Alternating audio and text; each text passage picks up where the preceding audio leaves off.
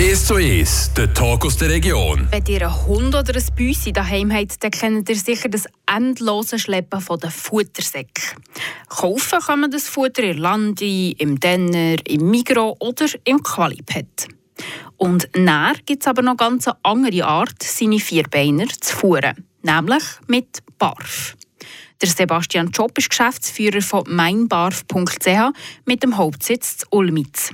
Allerdings ist er momentan gerade im Ausland und darum habe ich das heutige 1 zu 1 im Aufnahmestudio aufgenommen. Nichtsdestotrotz herzlich willkommen bei mir, der Andrea Schweizer, im 1 zu 1 hier auf Radio Freiburg. Herr Job, vielleicht könnt ihr zum Anfang jetzt schnell erklären, was BARF überhaupt heisst. Also BARF, das ist eigentlich eine Abkürzung. So sinngemäß wird das übersetzt aus äh, biologisch artgerechtes Rohfutter für für äh, fleischfressende Haustiere, also in erster Linie für Hunde und Katzen. Und das Barfen, das richtet sich eigentlich direkt nach dem Beuteschema von Wölfen und Wildhunden. Das heisst, man versucht hier eigentlich äh, eine naturgerechte Ernährung den Tieren zu geben, ohne Zusatzstoff, Konservierungsstoff, Farbstoff, Aromastoff und jenste andere Zusätze, die im industriellen Futter ist und das auf einer Rohfutterbasis, also rohes Fleisch, Gemüse, Früchte und so weiter. Der hat es gesagt, es kommt eigentlich vom Wolf her, man kann aber auch Katzen barfen. Ist das richtig? Das ist richtig, genau, weil ähm, Katzen sind ja eigentlich äh, fleischfressende Tiere. Das heisst, bei der Katze ist es einfach so, da muss wirklich das Futter ganz frisch sein, also das das Fleisch muss ganz frisch sein, das ist nicht tiefgekühlt. Und dann fressen sie das so, weil Katzen essen kein Aas. Ihr habt gesagt, Barfen heisst eigentlich biologisch artgerechtes Futter. Ähm, muss ich da auch darauf schauen, wenn ich meine Haustiere möchte barfen, dass ich auch Bioprodukte verwende? Jetzt geht natürlich alles, was irgendwie Getreide oder Früchte, Gemüse ist.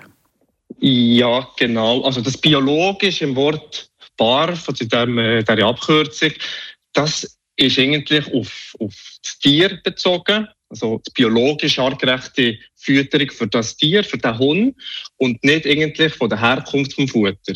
Das heißt, wir versuchen eigentlich schon, dass unser Futter äh, aus einer Produktion stammt, wo zum Teil biologische Produktion ist, zum Teil einfach eine artgerechte Haltung und so weiter. Aber wir garantieren eigentlich nicht, dass es äh, biologisch hergestellt ist. Also die Bioknospenprodukte können wir eigentlich nicht garantieren, weil, weil wir nicht eigentlich unser Fleisch äh, aus einer regionalen Manufaktur beziehen. Und die haben keine eigene Produktionsstraße für äh, biologische Produkte. Und somit können wir eigentlich nicht äh, unser Fleisch, das wir eigentlich im Laden verkaufen, aus äh, Biofleisch abpreisen. Vielleicht könnt ihr mir erklären, aus welchen Gründe tue ich jetzt, wenn ich einen Hunger habe zum Beispiel, aus welchem Grund heraus tue ich umstellen auf das Barfen? Also gibt es da irgendwie ausschlaggebende Argumente für das oder, oder ist das, ja, blöd gesagt, fast so ein bisschen aus einer Laune raus? Nein, es gibt schon Argumente. Also das ist eigentlich wie auch bei uns Menschen bei der Ernährung möchten wir uns ja so ernähren, dass es gesund ist, dass, es, äh, dass wir gute Nährstoffe zu uns nehmen und nicht einfach äh, industrialisiertes Essen eigentlich zu uns nehmen. Und das ist eigentlich für Hunde und auch Katzen eigentlich auch das Gleiche. Der Grund ist eigentlich auch, dass Barfütterung eine gute Nährstoffabsorption. Es stärkt das Immunsystem der Tiere. Tiere mit äh, Allergien, die sind auch ähm, gut bedient mit Barfutter, weil da kann man wirklich die einzelnen Bestandteile genau steuern vom Futter. Also man kann sagen, man will, äh, zum Beispiel mein Tier ist äh, allergisch auf irgendein äh, Fleischprodukt. Dann kann man was anderes nehmen, kann man das ersetzen. Und zudem gibt es eigentlich als glänziges Fell. Das ist eine natürliche Zahnreinigung für den Hund und stärkt eigentlich auch einfach äh, das ganze Knochengerüst vom, vom Tier. Von dem her ist das eigentlich ähm, ja, ein ähnlich wie beim Menschen auch, dass man eigentlich guckt, was, was kommt in Futternapf. Jetzt, das Ganze ist ja auch ein zeitaufwendiger, sage ich mal, als ein normales Trockenfutter, das ich vielleicht in der Lande kaufen kann. Mit wie viel Zeit muss ich da rechnen, wenn ich das Futter für meine Vierbeiner frisch zubereite?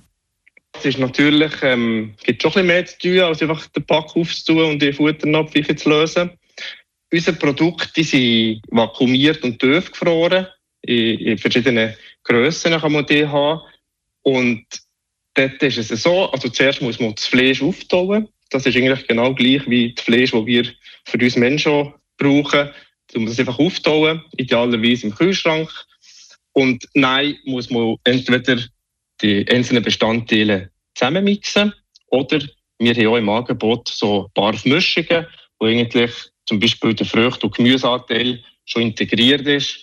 Da kann man einfach noch ein bisschen Linöl oder Lachsöl hinzufügen und dann ist eigentlich das schon bereit. Und ja, idealerweise tut man das Tier zwei im Tag futtern. Von dem her, es gibt schon ein bisschen mehr Aufwand, aber ähm, ich glaube, wenn man mal angefangen hat und weiß genau, wie es geht, was man machen muss, dann geht das gleich relativ schnell. Ihr habt gesagt, zweimal am Tag fuhren. Ich kenne es vor allem auch so, dass man hauptsächlich einisch am Tag Futter gibt. Den Tier, was macht da der Unterschied, ob einisch oder zweimal? Die Portion ist ja die gleiche, oder? Genau, die Portion ist eigentlich ähm, die gleiche. Also das heißt für, sagen wir jetzt, einen mittleren Hund mit so rund 15 Kilogramm Körpergewicht sieht man eigentlich, dass die Tagesration 3% vom Körpergewicht soll sein Somit idealerweise tut man das einfach auf, auf zwei Fütterungen pro Tag aufteilen, dass es so einfach ähm, so ein über den ganzen Tag verteilt ist. Jetzt habe ich gesehen, bei euch gibt es eben die, die Futterpäckchen, die ihr anbietet. Es gibt aber auch noch Gudeli, die dazukommen. Also das bietet ihr auch an. Das sind einfach ähm, im Prinzip die einzelnen Fleischstücke oder äh, zum Teil auch Innereien, Lunge, Herz und so weiter, die einfach äh, schon enttrocknet sind und die auch einfach äh, ohne Zusatzstoff äh, erhaltbar sind. Jetzt haben wir ganz viel über die Technik des Barfen erfahren.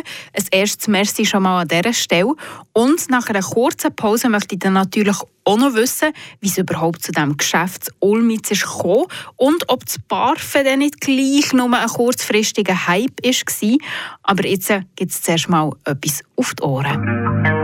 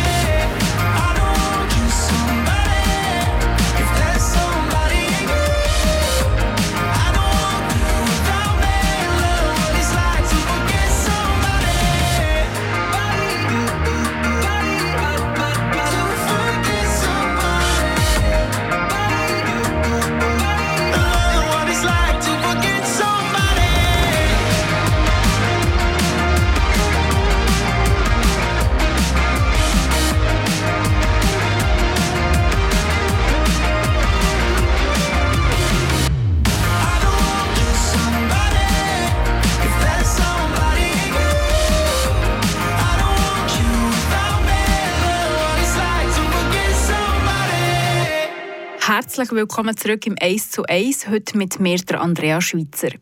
Ich habe Sebastian Job, Geschäftsführer von Mainbarf zu Ulmitz am Draht. Wir haben vorhin schon darüber geredet, was Barfen eigentlich überhaupt heisst, nämlich das Fuhren von Hund und Katz mit frischen Lebensmitteln wie Fleisch, Gemüse und Getreide. Herr Job, wie ist Mainbarf überhaupt entstanden? Was, was steckt da für eine Idee dahinter? Also gegründet haben wir es eigentlich Ende 2017. Das heißt, ähm, aktiv operationell sind wir eigentlich im 2018 gekommen. Und das Geschäft ist in Ulmitz daheim. Und das haben wir eigentlich also zu zweit gegründet. Meine Geschäftsführerin, Kollegin Monika Schwab-Mori ist da auch dabei. Und sie hat zuerst einen Laden gegeben für ähm, also klassischer Detailhandel im Textilbereich.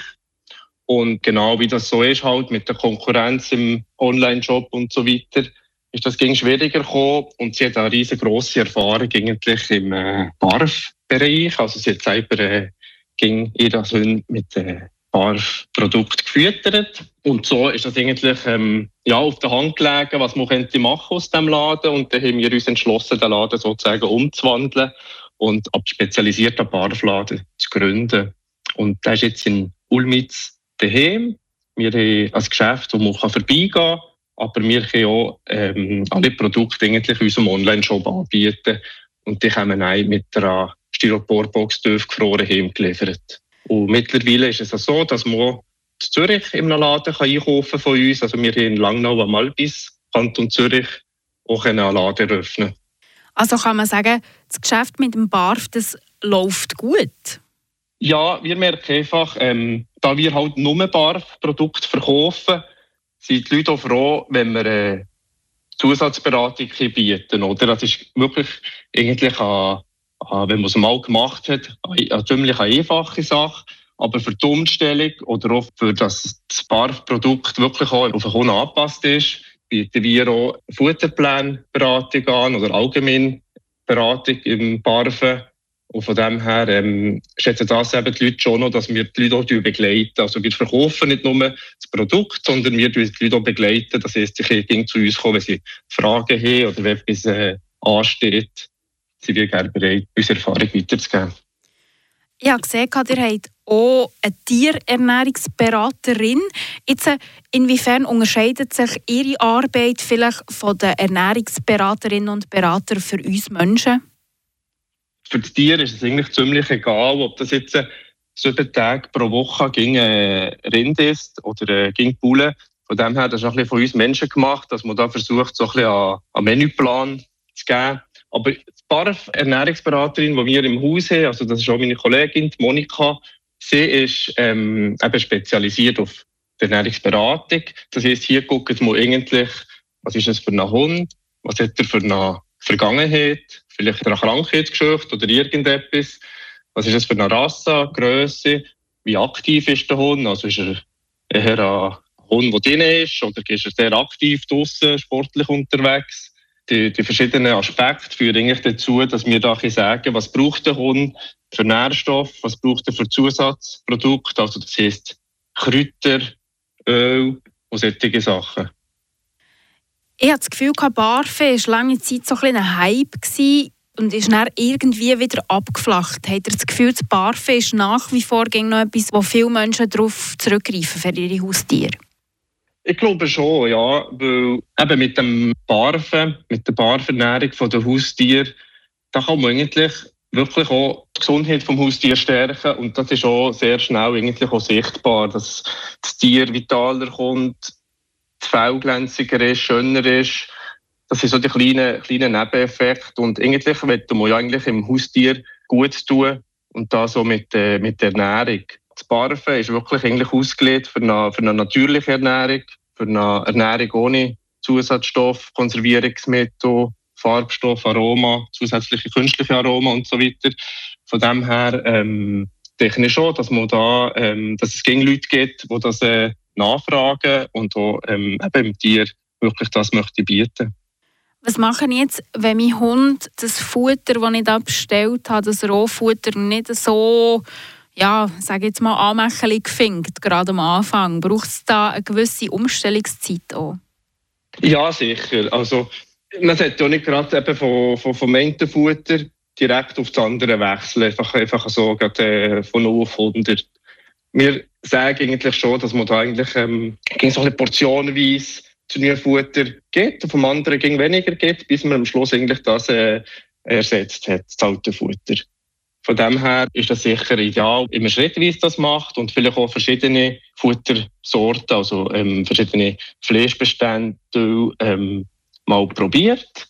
Und dann hat der Hund sicher eine Vorliebe für das eine oder andere, wo man dann auch äh, weiterhin futtern kann. Jetzt noch zum Abschluss die Frage aller Fragen. Wie viel kostet das Ganze? Also preislich ist es so, das kommt natürlich darauf ab, was man für ein Futter hat. Es gibt auch relativ teure Futter auf äh, industrieller Produktion.